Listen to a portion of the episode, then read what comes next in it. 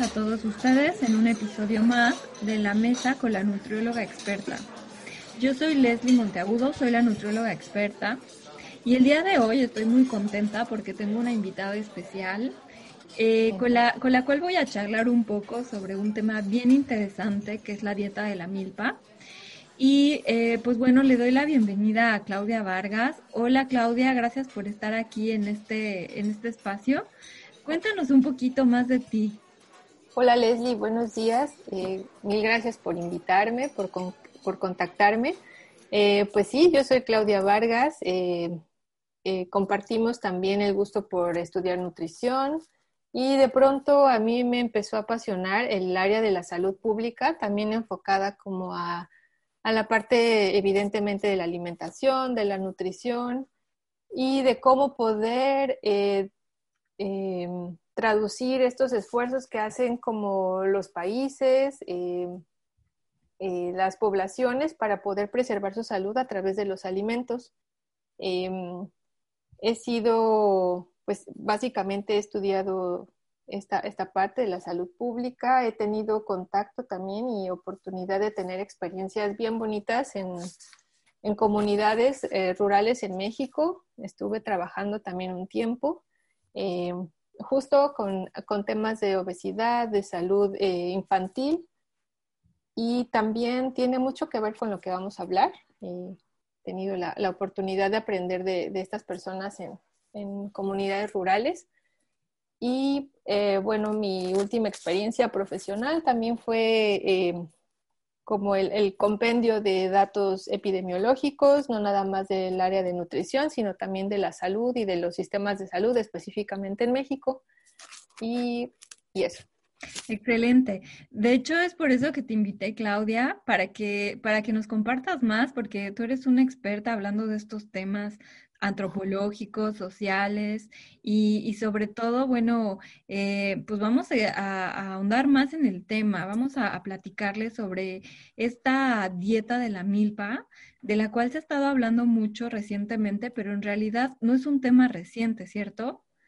No, Les, no, no, no es nada reciente, de hecho, este, existen registros de, de que esta dieta es un, o sea, tiene más de 10.500 años antes de, que el hombre eh, empezara a, desarrollar comunidades en Mesoamérica, específicamente, o sea, desde México hasta Guatemala, Belice, incluso Nicaragua, eh, en donde el sistema alimentario comenzó con tres, eh, tres alimentos principales, que fueron el maíz, el frijol y la calabaza, y a eso se le llamó, bueno, se le llama actualmente dieta de la milpa, eh, finalmente estamos hablando de un sistema agroalimentario que tiene adaptaciones culturales muy fuertes. Cada país adoptó y, e incluyó alimentos distintos del área y de la, zona, de las localidades, pero que a través de los años se ha visto que pues tiene, o sea, tuvo un, beneficio bien, bien grande en, en, la preservación de la vida de las civilizaciones este, prehispánicas y si nosotros podemos hacer o interpolar, eh, traspolar más bien como esa, esa, esos patrones de alimentos al día de hoy, pues sería, pues sería un esquema perfectamente saludable de alimentación. Sí, y además lo que, lo que a mí me parece interesante es que rescatas toda esta cultura, ¿no? Eh, de dieta y, la, la, traes a los tiempos actuales, porque la idea en realidad es que, es que pretende este modelo ¿no? Recuperar los productos regionales de cada, de cada pues, estado de la República, porque pues México es un país muy grande, donde la variedad de productos eh, pues son distintos, las plantas son distintas, las, todo lo que, lo que incluye la dieta de la milpa, pues puede tener una, en, en, un alimento como tal puede haber una gran variedad de, de especies, ¿no? Por ejemplo, en el maíz o en el o en el Chile, ¿no? Que tenemos una gran variedad de, sí se les llama especies, ¿no? Eh, y, y, pues bueno, eh, no es como tal una dieta como la conocemos en el contexto de dieta como para pérdida de peso, sino más bien es, yo creo que es un modelo, ¿no? Un modelo cultural eh, que pretende rescatar esto. Y sobre todo, pues yo creo que es una dieta bastante sustentable. ¿Qué opinas tú de, eso? Sí, de hecho yo creo que esa es una de las, de las razones porque nuevamente se, se comenzó a hablar del esquema de la dieta de la milpa, porque justamente eh, también en estos tiempos se ha visto que la alimentación está ligada totalmente al, cuidado de la naturaleza y del ecosistema. Entonces, una forma de tener una alimentación sana, no nada más para los individuos, ni tampoco para la salud poblacional, sino también para la salud ambiental, es traer sistemas alimentarios mucho más sustentables, es decir, que no tengamos eh, procesamientos innecesarios en el alimento que puedan contaminar o, afectar a la tierra, al agua, al aire y tener este, consecuencias medioambientales eh, adversas. Entonces, es una de las razones por las que creo yo la dieta de la milpa se ha, vuelto a, poner como, en, como un tema este, importante Sí, sí, sí, eh, es algo de lo cual se está hablando recientemente y que además, bueno, eh, pretende que las personas, eh, o sea, no es tanto como que tengas en tu patio una milpa, ¿verdad? Pero que pretende que, que, que puedas incluso consumir estos productos locales ¿no? De, de, productores eh, que, tienen este, este sistema, ¿no? De, sembradíos y que además, bueno, eh, puedas, puedas consumir local, puedas encontrar productos de mayor calidad, sin pesticidas eh, y que además le, pudieras mejorar incluso tu forma de alimentarte a través de estos alimentos, que yo creo que de cierta manera, si es una alimentación más basada en plantas, porque habla mucho acerca de el, maíz, las leguminosas, este, las plantas como tal, que, tienen algunos frutos, como el de la calabaza, ¿no? La, flor de calabaza, por ejemplo, ¿no? Y, bueno, yo observaba que limita las carnes rojas, por ejemplo. Sí, justamente, eh, como bien decías, yo creo que sí es un sistema de autoconsumo, o sea, sí la, la, promoción de esta dieta eh, sí, eh, como la promoción, me refiero a, que la población la, empiece a, adoptar. O sea, en zonas rurales es muy fácil porque si es un método de, autoconsumo, estamos hablando de sistemas agrícolas. O sea, en, en los campos pues es muy fácil tener una milpa, pero ¿qué pasa si yo vivo en la ciudad? O sea, también puedo tener acceso a estos alimentos que, como decías, están libres de pesticidas, son alimentos locales y que también respetan la temporalidad de los alimentos. O sea, cada temporada es bien importante ver cómo están los alimentos de otoño, los alimentos que eh, están en primavera, cuando está la época de lluvias. Bueno, son, son alimentos totalmente distintos y cada uno con una carga nutricional diferente a las necesidades del individuo en cada estación del año. Claro. Eh, pero también eh, es verdad, es una dieta basada en productos de origen vegetal y se tienen registros eh, que después, por ejemplo, de la llegada de los europeos a, América, entonces empezaron a adoptar la, el, hábito de, de, consumir con mayor este, frecuencia carnes rojas, este, algunas aves que no existían, pero desde ya, desde, como lo mencioné, hace 10.600 años y se tienen registros de las civilizaciones prehispánicas en donde había consumo de venado, había consumo de jabalí, había consumo de serpientes, o sea, sí había una carga en, el consumo de, cárnicos, pero es el menor aporte nutricional de este, más bien es la, la sinergia de entre el maíz, el frijol, la calabaza, Cualquier otra hierba que pueda crecer en la milpa, que crece de manera este, natural y sin, sin cultivo. E incluso estamos hablando que la milpa en sí misma puede tener un sistema tan, tan sustentable para que crezcan las plantas, las, este, o sea, el producto como maíz frijol. El maíz forma, eh, es la base de, de la alimentación, pero también es la base de la milpa, es decir, es una es una planta que crece de manera vertical, en donde la planta del frijol se puede enredar. Claro. La raíz del frijol eh, proporciona nitrógeno a la tierra, y de ahí se hace una sinergia con la calabaza que crece a nivel de piso, en donde hay eh, guarda humedad y entonces, o sea, en, sí mismo es el sistema de cómo crecen las plantas en una milpa es verdaderamente este, impresionante porque cada una de las especies tiene su, su papel. Y nutricionalmente también, o sea, la, la, combinación del maíz con el frijol, que es una leguminosa, entonces podemos tener eh, proteínas de alto valor biológico, eh, que se asemejan mucho a las proteínas que se puedan consumir en la carne. las, el aporte de vitaminas, minerales, es una dieta muy alta en fibra. Eh, y eso solamente hablamos de estos tres primeros elementos o alimentos principales, pero de ahí se derivan muchos otros. Hablamos de los quelites, por ejemplo. Este, nopales nopales que sirven como barrera para evitar la erosión de la tierra, magueyes que eh, en la época prehispánica se consumían de manera habitual.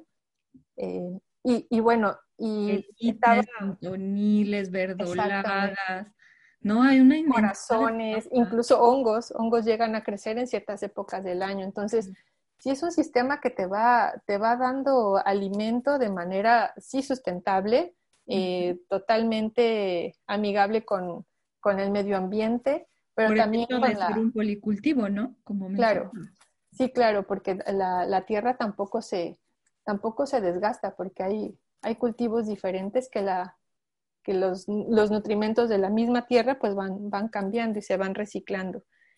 Y también es bien importante decir que todo este sistema eh, pues es eh, ya habíamos dicho, es culturalmente aceptado, pero biológicamente también para nosotros como eh, personas que vivimos en, Mesoamérica ya este, está, está adaptado también para nuestra genética.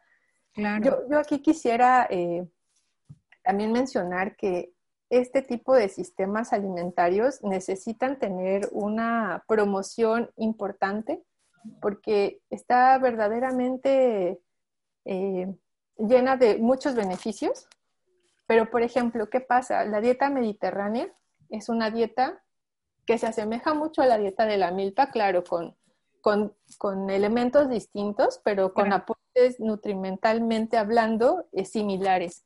De hecho, hay comparativos, ¿no? Hay, hay, hay una pirámide que se diseñó donde está haciendo un, como un comparativo con la dieta mediterránea. Hay comparativos de los elementos eh, nutricionales y aquí lo, que yo veo de desventaja es que la dieta mediterránea sí ha tenido, eh, eh, se ha promovido su, consumo, se ha estudiado mucho y la gente vive, este, donde, o sea, la gente de, Europa se, habla que es Grecia, Francia, Italia, esta parte del, del Mediterráneo, está verdaderamente este, inmersa en ella y se sienten este, incluso orgullosos de, poder llevarla y es algo como una bandera. Entonces, este tipo de dieta como la dieta de la milpa creo que necesita ser revalorada y difundida entre, la, entre las comunidades este, indígenas. indígenas y urbanas de, de nuestro país. Porque aparte de todo este beneficio, pues también se ve que es, una, es un elemento importante para contribuir a la salud y bajar las prevalencias de enfermedades crónicas. Claro. hablando a cada rato, ¿no? Claro, claro. Y además es, es, promover este tipo de platillos mexicanos que son deliciosos, como los, no sé, los, los las quesadillas, los, los tlacoyos, ¿no? Donde podemos elegir, bueno, donde en un tlacoyo puedes ver a los elementos principales de la dieta de la milpa. O sea, o, en un platillo eh, que, que, bueno, entra en una categoría de un platillo equilibrado, como lo mencionabas, ¿no? Porque el hecho de que no contenga carne no significa que no contenga proteína.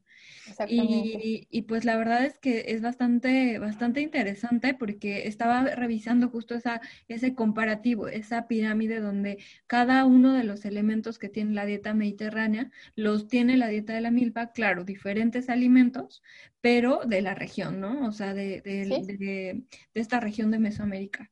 Sí, es una dieta alta en fibra, alta en proteínas de origen vegetal, con la sinergia que se puede hacer con las leguminosas, haba, frijol, por ejemplo, que serían los más comunes.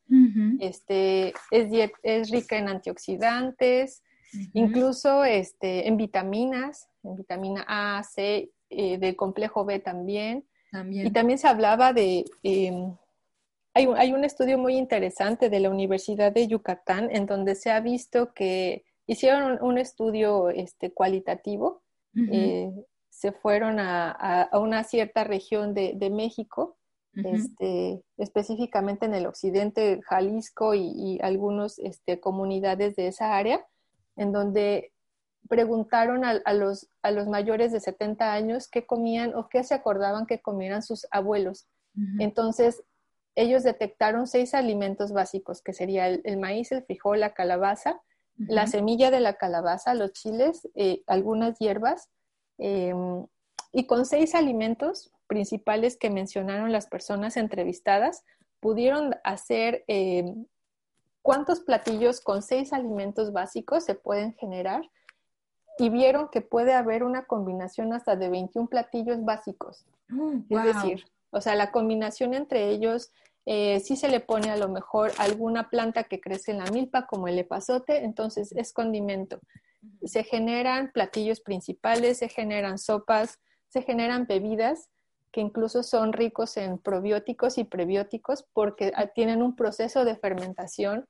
Eh, estudiaron también los métodos culinarios prehispánicos que tienen mucho que ver, ah, eh, claro que ahora tenemos como la comodidad de tener una licuadora, de tener este, procesadores de alimentos, mil y un este, ollas, cacerolas, antes no lo había, pero 21 platillos con técnicas culinarias prehispánicas se pudieron hacer. Entonces, eh, eso, bueno, eso es como, como una dieta que, tiene como una base, una base de, una comunidad rural, pero perfectamente en una zona, en un contexto urbano, se pueden hacer estas, este tipo de, de menús. Son eh, de bajo costo, de alto valor nutricional, este, son de fácil accesibilidad, tengo variedad en los colores, o sea, la, dieta colorida de la milpa es increíble, o sea, la gama de colores que tú puedes hacer, combinaciones, es, es bien importante también. este, tiene buen sabor, tiene, este, es culturalmente aceptada, es, eh, genéticamente a mi cuerpo le cae bien. Entonces tiene muchas, muchas ventajas que yo creo que tenemos que poner en la mesa y, y valorar los alimentos que tenemos como locales, ¿no? En, México y en Mesoamérica. Y, que, y, a mí me gustaría que platicáramos de dos temas en específico, porque, o sea, bueno, esta, este modelo de la dieta de la milpa presenta infografías que, la gente puede ver y que la gente puede entender, donde no manejan porciones, donde solamente te están diciendo el grupo de alimentos eh, qué, alimentos este, están dentro de ese grupo, lo ilustran, ¿no? Pero, pero no te dice, o sea, a lo mejor cuánto de, cada, de cada alimento, ¿no? Entonces yo creo que eso se tiene que ir adaptando de acuerdo a cada individuo, pero, pero eh, quizá, bueno, en, la, en el tema de bebidas alcohólicas eh, propuestas por la dieta de la milpa, que son bebidas con probióticos, como ya lo mencionabas, y prebióticos, em, así como la dieta mediterránea eh, propone el vino tinto como una, como una, a lo mejor una bebida de consumo moderado, pero que, lo, que, que, se promueve de cierta manera, la dieta de la milpa propone eh, el tesguino, que es parecido a la cerveza, y propone el pulque, ¿no? Que sabemos que es el fermento de, de, mm, de esta penca de agave.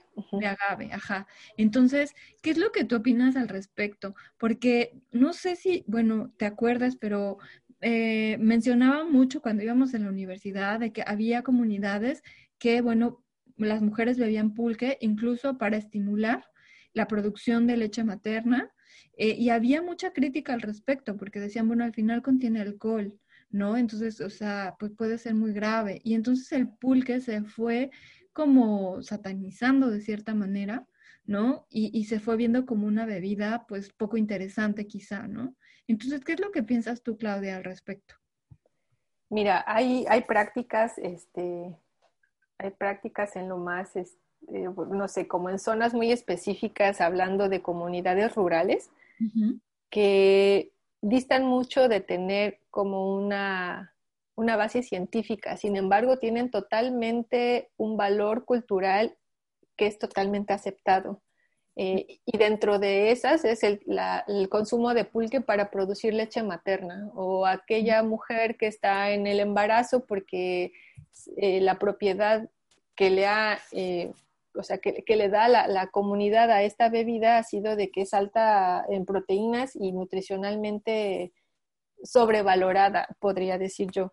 Pero aquí es, aquí es importante, yo no pudiera decir que eso está bien o está mal y voy a o sea, lo voy a decir desde mi punto de vista de, la salud pública, o sea, las comunidades tienen una sabiduría propia que tiene que ser respetada, claro, no promovida. O sea, el consumo de alcohol en cualquiera de sus este, presentaciones, ya sea destilados, fermentados, eh, lo que sea, no es una práctica que pueda ser promovida por una estrategia de salud pública. Tal vez a nivel individual se le pueda hacer alguna modificación o alguna recomendación, pero ningún gobierno en ninguna parte del mundo va a promover el consumo de algún tipo de alcohol. Ahora, ¿qué pasa entonces con la dieta mediterránea, como, lo bien, como bien lo dijiste? Está bien, o sea, bien, bien documentado por qué hacen la recomendación de el consumo de hasta una, copa por día. exacto pero es por la cantidad de taninos. O sea, lo que están promoviendo es el consumo de, taninos que está contenido en el, en el vino tinto especialmente. Claro, y la asociación a la prevención del riesgo cardiovascular. Está bien estudiado eso. Sí, está súper estudiado, pero no hacen la promoción del, del, consumo de alcohol como tal. O sea, no es una medida de que, que, pueda yo decir poblacionalmente aceptada, porque cada quien puede entenderlo como quiera y eso pudiera tener como incluso conflictos de, pues de, no sé, como en la promoción del alcoholismo, este tipo de, adicciones que, no van. Pero sí, sí hay, hay también como, como hemos podido nosotros este, ver actualmente, la alimentación, la nutrición siempre está basada en modas o en, o en cargas culturales muy, muy fuertes, como, como esta creencia de, de, si bebo pulque, entonces tengo más leche materna, si, este, si como alimentos fríos, y como alimentos calientes. Tienen, o sea, son ideas culturalmente aceptadas en una región, pero no científicamente comprobadas, ¿me explico? Entonces es como una, eh, como, como, como una, una práctica que se respeta, pero no, no se promueve. Y quizás es una tradición, ¿no? De, ciertas comunidades, pero bueno, eso no significa que tenga que haber pulque en la mesa todos los días, ¿no? Exacto, como no, no debiera de haber este alcohol todos los días en una mesa, o sea, no, es como este poblacionalmente aceptada, ¿no? Claro. Este, ahora, sí tiene beneficios eh, de tener probióticos por el, o sea, por la propia eh, mecanismo de fermentación, bueno, se producen los probióticos, pero aquí yo, yo también quisiera repetir, y, creo que tú lo has mencionado en, algún otra, en algunos otros podcasts, o sea, no hay alimento mágico, son patrones de alimentación, son estilos de vida, o sea, un alimento en específico no va a ser la diferencia si yo llevo un patrón de alimentación y de vida totalmente este, no congruente con la, con la salud. Entonces, tampoco se trata de satanizar ningún alimento, pero tampoco de sobrevalorarlo. Eso es súper importante. Claro, claro, claro, comprendo tu punto de vista y es bien interesante porque, o sea, es llegar a un punto medio, ¿no? Donde, donde o sea, ni se promueve, pero tampoco se excluye por el hecho de ser una, una tradición, una práctica culturalmente aceptada. Y, y, el otro punto que también quisiera que, que, platicáramos, porque está bien curioso, ¿no? Con todo esto del boom de la obesidad, de, de los azúcares, ¿no? De, del exceso de, de, azúcar en la mesa del mexicano y que no precisamente proviene de alimentos, sino proviene de bebidas como el refresco. Eh, pues en este caso, la dieta de la milpa propone eh, bebidas saludables, ¿no? Que contienen azúcar. Por ejemplo, el chocolate de, en agua, ¿no? Eh, y también propone algunos endulzantes como la miel de maguey y como la miel eh, de abeja. Entonces, bueno, yo creo que al final siguen conteniendo azúcar, o sea, sigue siendo azúcar, independientemente si es o no de maguey o de abeja. Eh, el índice glucémico va a ser diferente, sí, que otros endulzantes, sí, pero en realidad, ¿cuál es tu opinión, no? Desde tu punto de vista, desde tu ojo epidemiológico, respecto a este tipo de sugerencias que hace la dieta de la milpa con los endulzantes. Mira, creo que este, la recomendación que hacen, incluso se habla de, una, de una miel de una abeja endémica de México que se llama la abeja melipona. Sí. Eh, también se habla de la miel de agave o miel de maguey, que es alta en inulina, entonces ya puede tener, como tú bien decías, o sea, ya tiene una cantidad de fibra insoluble que hace que el índice glucémico sea un poco menor que en comparación con otras azúcares. Y el chocolate, yo creo que, la, promoción del chocolate es, o sea, el chocolate prehispánico, el, producto de, o sea, la raíz del chocolate es cacao molido con canela. Claro, y es en agua. Eso es saludable, exacto, eso es saludable. O sea, la modificación después de ponerle eh, azúcar y de, excederme en, estos productos que, que pueden ser, o sea, volvemos a lo mismo, en sí mismos pueden tener un beneficio eh, muy, muy bueno, pero si yo excedo su consumo, bueno, entonces yo ya pierdo ese beneficio. Ahora, eh, eh, la, dieta de la milpa ha sufrido cambios importantes a través de la historia, ¿no? Empezamos a hablar de, la llegada de los europeos, entonces hay carnes distintas, hay, hay aumento en el consumo de grasas saturadas a través de los cárnicos, está también la, adición de la, del azúcar, azúcar de caña, que aunque es este, un producto de, América Latina, también el uso que le dan los europeos y específicamente los españoles es, es, distinta. Entonces aquí se mezcla, hubo una mezcla de entre una dieta prehispánica con lo que llegó en los españoles, yo como resultado una dieta mestiza, eh, que volvemos a mencionar, que si yo tengo un exceso de, azúcar, de grasas, de este, incluso de fibra, o sea, de algo que me pueda dar un beneficio, si yo tengo un exceso, tampoco está bien. Entonces, eh, aquí lo que, o sea, lo que me preguntas de, mi opinión es tener en cuenta que ningún alimento puedo, puedo excederme de, de comerlo, incluso el maíz mismo, o sea, sí es alto en fibra, sí es eh, fuente de proteína vegetal en cierta medida. Eh, tiene, no sé, tiene incluso partes de, la misma planta que pueden ser medicinales, ¿no? Como el cabello de lote, que tiene una, una, connotación de hierba medicinal. Pero si yo lo como en exceso, si lo tomo en exceso, tampoco está bien. O sea, ahí es como, como aprender a tener decisiones individuales de la mejor manera para poder beneficiarme de ellas, ¿no? Del alimento y de la sinergia que yo pueda hacer entre ellos. Y yo creo que ahí está la parte que tú mencionaste hace un rato, de que se debe promover más esta, este modelo, pero hacer este, esta campaña de promoción implica que haya expertos en nutrición que también estén eh, acompañando a estas poblaciones, explicándoles los beneficios y explicándoles también de cierta manera este concepto de, de moderación, ¿no? Donde, o sea, el hecho de que haya a lo mejor ciertos alimentos que su exceso esté relacionado a lo mejor a un riesgo cardiovascular o a un síndrome metabólico o a una hipertrigliceridemia o a alguna enfermedad en específico, un padecimiento, pues donde tenga que haber esta a lo mejor eh, moderación o incluso pues eh, eh, que puedan aprovechar de la mejor manera los alimentos que la integran. ¿No? Claro. si es una, una, una, un conjunto de personas que son diabéticos, pues, o sea, enseñarles que el nopal forma parte de este portafolio dietético de, de los pacientes con diabetes, ¿no? Enseñarles también que, que, por ejemplo, la inulina, la, la pueden obtener como un extracto e incluso, o sea, eh, la pueden consumir y que no va a tener como ningún efecto negativo en la salud, sino al contrario, va a ayudar a regular la glucosa, ¿no? Eh, y, que te va a beneficiar a largo plazo.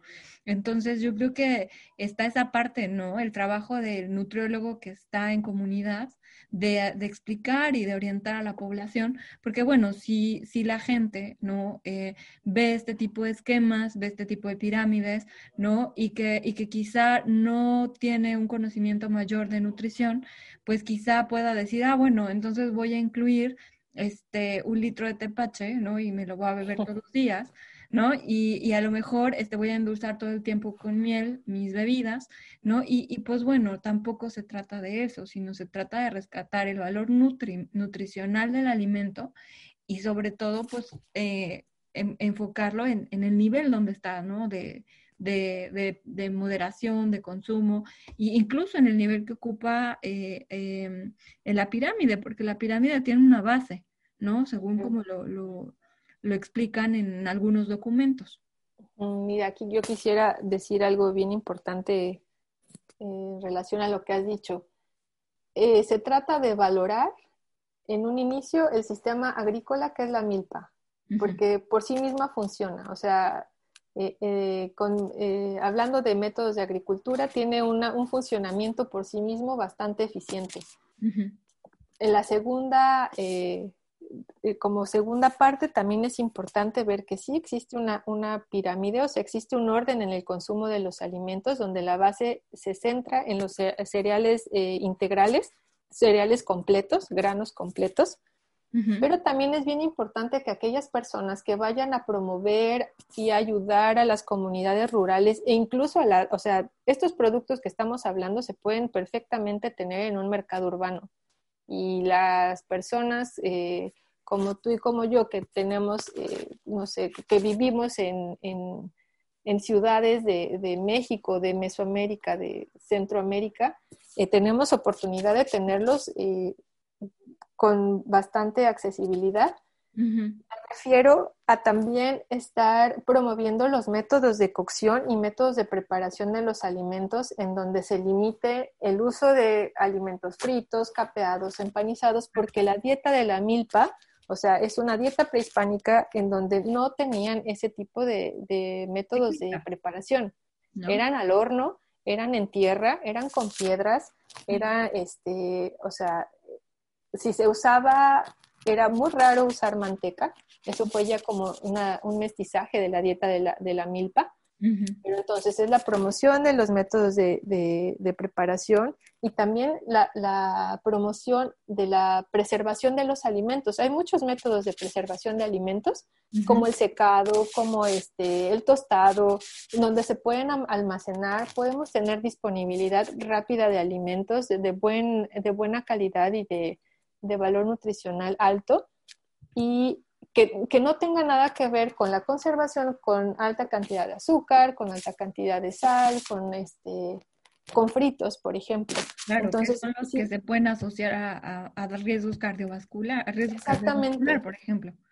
Entonces, eh, y también algo bien importante, o sea, eh, esto que estamos hablando, eh, lo estamos hablando como en ejemplo México y este, justamente este año el gobierno de México sacó esta iniciativa que me parece bien interesante, pero aquí voy a hacer este, también énfasis en algo. Se están limitando a tener una promoción eh, a nivel nutricional y a nivel de la salud. Y la alimentación y la nutrición no se habla por sí misma a nivel de salud Aquí debe de haber una sinergia con la Secretaría o Ministerios de Agricultura, si no esta promoción va a ser totalmente una buena iniciativa, pero no va a tener eco en, la implementación de políticas públicas que te lleven verdaderamente a promover este tipo de, estilo de vida, de, cultura, de, volver a, de regresar a lo que nos, nos enseñaron nuestros ancestros, ¿no? Entonces, si no hay una sinergia de este tipo, es bien difícil. Entonces, son varios niveles, o sea, desde el nivel individual de cómo elijo el, alimento hasta que ojalá sí se, alcance la promoción, porque es una, dieta bastante bastante interesante, este, barata, que tiene muchísima variedad y combinaciones posibles, menús, se pueden hacer infinitos menús de, de, estos, de estos alimentos. Sí, cierto, sí es cierto. Y pues en Mesoamérica, en México, tenemos la, la virtud de tener varios eh, climas distintos, varias oportunidades de, de la tener. biodiversidad de México. Ajá, exacto, es muy alta en plantas, en este, en cactus, en muchas cosas comestibles que son locales que podemos echar manos de, de, de ellos para, para volver a lo, a lo natural y a lo, a lo principal, que sería buscar alimentos de calidad, primero, en cantidad adecuada y que sean culturalmente aceptados entre las poblaciones. Es verdad, es verdad. Eh, o sea, todavía hay mucho por hacer, hay mucho trabajo por hacer. O sea, la propuesta es muy buena, pero como dices, tiene que haber eh, una, una, parte importante de, pues de, o sea, hacer, promoverla de la forma más correcta, ¿no? Para que llegue de la, de la, a las poblaciones a las que necesita llegar, ya sea urbanas o rurales, eh, pero con esa, esa forma eh, de que la gente pueda comprender realmente, ¿no? El sentido de la dieta de la milpa, cómo implementarla. Eh, y sobre todo, yo creo que, que, tiene, pues sí, sí es muy rescatable. Yo creo que es, un, es una dieta bastante variada, como bien lo mencionaste. Y, y bueno, eh, ustedes eh, no están para saberlo, pero Claudia también vive en Francia. Entonces, a mí me gustaría preguntarle, de esta dieta de la milpa, ¿cuáles son los alimentos que más se te antojan y que extrañas de México? Porque yo cuando la veo, va, veo, oh, veo. Ya sé. sí, fue, fue como un sueño guajiro empezar a, a, imaginar a qué sabe una tortilla caliente del comal.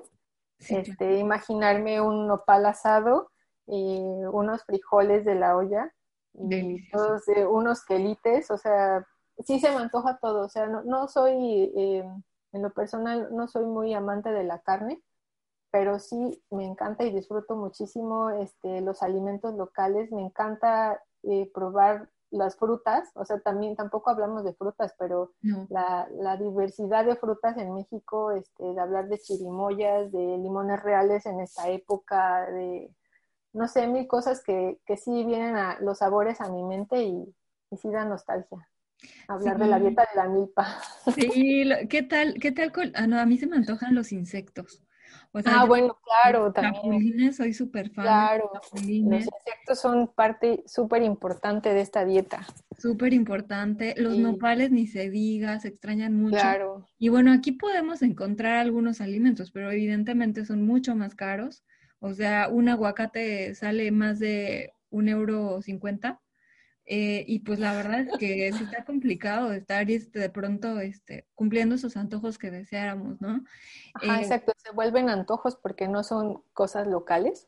Eh, nada más como comentario, hace tres días encontré chayotes en un mercado local asiático y saben a chayote, sí saben a chayote y pues fui feliz pero fue como un poquito de mi dieta de la milpa, por eso decimos, ¿no? Es como, son, son sabores que uno aprende y es por eso que es culturalmente aceptada. Sí, pues sí, ahora tenemos como la, la, oportunidad de experimentar la dieta mediterránea, pero sí se extraña, sí se extraña de dónde, lo que aprendí a comer de niña. Sí, por supuesto que se extraña, por supuesto que es parte de, de, pues de nuestro estilo de alimentación. Incluso se vive un duelo también a nivel este, de dieta, porque pues extrañas comes, o sea, no es lo mismo comer baguette que comer una tortilla. Eh, de verdad es que, o sea, es, es, muy distinta la alimentación, también es muy rica, pero hay que encontrarle el gusto, ¿no? Y hay que ir adaptando nuestro paladar a esos quesos tan fuertes que hay acá. ¿No? Y que no son como el requesón o el queso Oaxaca o el queso panela que tanto adoro. ¿No? Pero, pero sí es algo, es algo que debemos rescatar y aprovechar.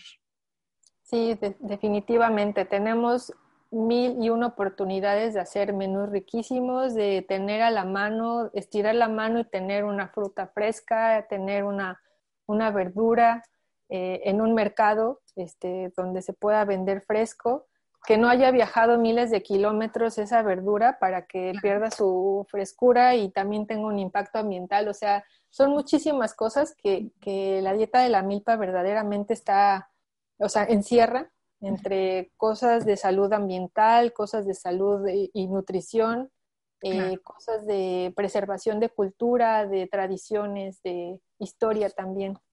Entonces, es una muy buena opción. Y, que además es fácil, porque incluso, o sea, bueno, yo recuerdo alguna vez ir a algún mercado y está la señora que te, que te vende las hierbas. O sea, que te vende, que te vende o los nopales, o te está vendiendo eh, los quelites, los quintoniles, ¿no? Y te los vende a un precio súper accesible y que además, o sea, son de temporada y que los puedes preparar de una manera deliciosa. Entonces, de verdad, rescatemos todo esto eh, esta riqueza este, y esta biodiversidad que México nos ofrece eh, a través de la, la, propuesta de la dieta de la milpa. Y, y, pues bueno, el tiempo se nos está acabando, pero, pero a mí me gustaría que platicarles que Claudia y yo tenemos un proyecto y, se está cocinando, está, está todavía en proceso de cocción. Es, es un libro eh, que, que pues iniciamos con este proyecto desde hace ya unos meses y, bueno, les cuento que, ahí vamos. Eh, platícanos más, Claudia, de, ¿les damos una probadita de lo que estamos escribiendo o mejor les damos la sorpresa cuando lo publiquemos? Pues solamente un mini resumen de qué es lo que pueden encontrar. Eh, pues la, idea es esto de acercar un poco más los temas de alimentación, de nutrición y de ver cómo puedo llegar a, a mi edad adulta mayor, a, mi, a, mis 60 años o más, de la mejor manera, ¿qué puedo, este, qué puedo hacer para, por acumular cosas que me hagan ser una persona mayor de 60 años, independiente, fuerte, este, pues no sé, todavía con vitalidad? ¿Qué más les? Pues la verdad. es, un, es una, un súper resumen. Es un, resumen, es un resumen, es, va a ser un libro este, ilustrado, va a ser un libro con historias, donde, donde vamos a dar estos ejemplos de cómo, cómo puedes ir sumando puntos a tu, a tu salud. Y pues bueno, ya les platicaremos más adelante cuando, cuando el libro esté terminado, pero les queríamos platicar porque la verdad estamos, estamos contentas con este proyecto. Y, y pues bueno, Claudia, de verdad fue un placer tenerte aquí. Es una delicia escuchar cómo platicas sobre un tema que te apasiona y que te gusta. gracias, Liz. Eh, y, y, sobre todo quisiera eh, pues invitarte una segunda vez, porque no, igual podemos hacer otro podcast después de otros temas. Claro, yo. Mucho de qué hablar. Encantada. Eh, sí, además, este, la verdad es que la idea es que ustedes aprendan algo nuevo y sobre todo que aprendan de, de, de la gente experta en estos temas. Y pues gracias nuevamente, Claudia. ¿Dónde te pueden encontrar las personas que quieran contactarte? Gracias, Les. Eh, mira, tengo, voy, a dar mi correo electrónico, es claudiavargas27 arroba gmail.com y de pronto, de vez en vez, ocupo Instagram, es claudia.vargas.908. Ya está. Ya tienen la cuenta de Claudia, ya tienen su correo electrónico. Si tienen alguna duda sobre este tema o quieren eh, platicar un poco más acerca de otras inquietudes, incluso sugerir otros temas, eh, adelante están, están las puertitas abiertas para todas sus sugerencias. A mí me pueden encontrar como nutrióloga E o nutrióloga experta en Instagram y en Facebook. Y pues bueno, ya saben, es un placer. Eh, y pues bueno, solo me queda decirles nos vemos y hasta la próxima.